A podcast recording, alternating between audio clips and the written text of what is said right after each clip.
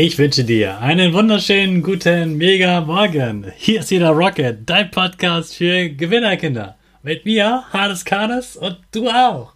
Wir legen erstmal los mit unserem Power Dance. Also steh auf, dreh die Musik auf und tanz einfach los.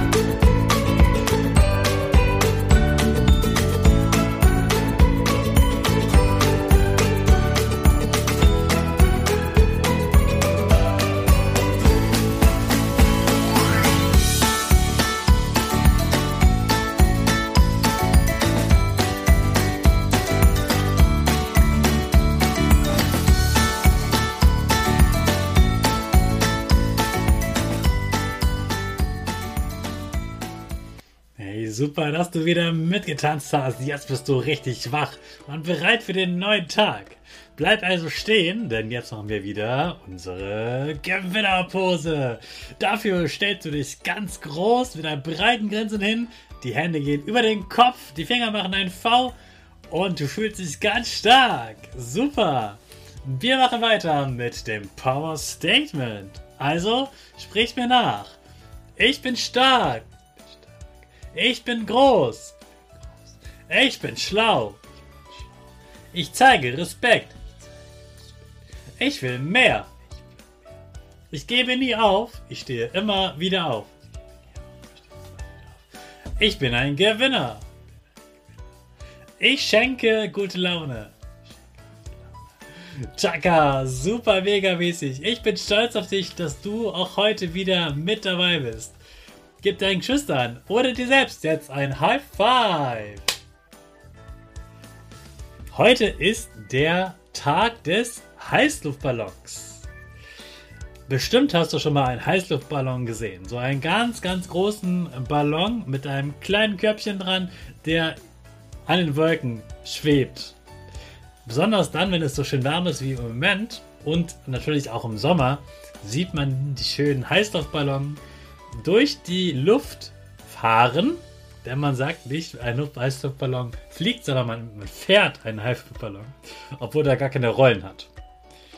Und ich finde die immer ganz toll, die sehen so schön bunt aus und die schweben so ganz langsam durch den Himmel. Und das sieht ganz beruhigend aus und dann scheint ja auch immer die Sonne und alles ist richtig schönes Wetter. Das ist immer ein Genuss, solche Heißluftballons zu sehen. Ich bin noch nicht mit einem gefahren, aber ich würde gerne mal mit einem fahren. Wer weiß, das ist auf jeden Fall etwas, was ich irgendwann nochmal machen möchte.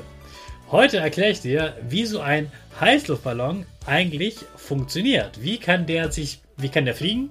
Wie kann man damit fliegen? Und also wie kann man ihn steuern? Und wie kann man damit wieder landen? Erstmal ist ein Heißluftballon ein ganz normaler Ballon, wie dein Luftballon auch.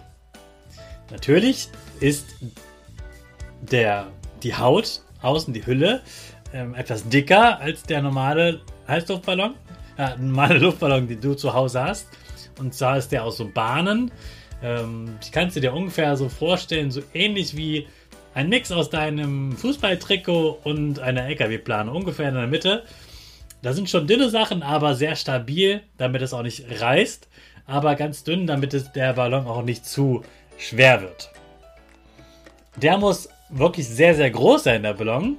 Denn der Ballon wiegt ja auch einiges an Gewicht. Die Personen, die da drin sind, der, der Korb und der Ballon und alles zusammen mit der, mit der Luft muss möglichst leicht sein, also sehr groß sein mit, mit der Luft, viel Luft, damit das Gewicht unten drunter nicht zu schwer ist, sondern er muss eben mehr Auftrieb haben, sagt man, also mehr Energie, die nach oben geht, als die Energie nach unten geht, weil das alles, was du auf der Welt hast, fällt ja erstmal auf den Boden.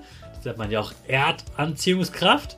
Und brauchen wir also ganz viel heiße Luft, damit der Ballon nach oben schwebt. So, wenn der anfängt zu schweben, ist das mal super Gefühl, ganz aufregend, man schwebt so in, im Raum. Und dann ist die Frage, wie bewegt man sich jetzt? Wie kommt man jetzt von diesem Fleck weg? Das macht kein Lenkrad, sondern allein der Wind. Der Wind bestimmt die Richtung von seinem Heißluftballon. Deshalb gucken die Piloten natürlich vorher ganz genau, in welche Richtung der Wind weht. Und wenn sie wieder zurückkommen wollen, dann machen sie einen Trick. In der Luft bewegt sich der Wind nämlich nicht nur in eine Richtung, sondern sagen wir mal in 50 Meter Höhen ist der Wind in, in Richtung Süden und in 250 Meter Höhe ist der Wind Richtung Norden. Und dann kann er immer mit der Höhe des Luftballons bestimmen, in welche Richtung der Luftballon fliegt. Möchte er in die eine Richtung fliegen, fliegt er ganz hoch, macht also mehr heiße Luft in der Ballon. Möchte er wieder in die andere Richtung fliegen, sinkt, lässt er den Ballon wieder sinken, indem er weniger heiße Luft ähm, reinpustet in den Ballon und dann wird die, äh, Luft, die Luft abkühlen und der Ballon beginnt zu sinken. Der Pilot kann also nur bestimmen, ob der Luftballon steigt oder sinkt, indem er eben diese heiße Luft reinlässt oder nicht. Und der Wind bestimmt die Richtung. Also ein ganz aufregendes Fahrzeug, was man nicht so gut steuern kann. Und gerade das macht es so spannend, finde ich. Und ja, manchmal landen die Luftballons auch woanders. Und dann muss eben der LKW, der den Heißluftballon transportiert hat, wieder woanders hinfahren. Jetzt hast du wieder was gelernt, nämlich wie ein Heißluftballon funktioniert. Vielleicht malst du heute mal ein ganz tolles Bild mit schönem Wetter, Wolken und einem Heißluftballon dazu. Jetzt starten wir aber erstmal nicht unseren Heißluftballon, sondern unsere Rakete in den neuen Tag. Alle zusammen.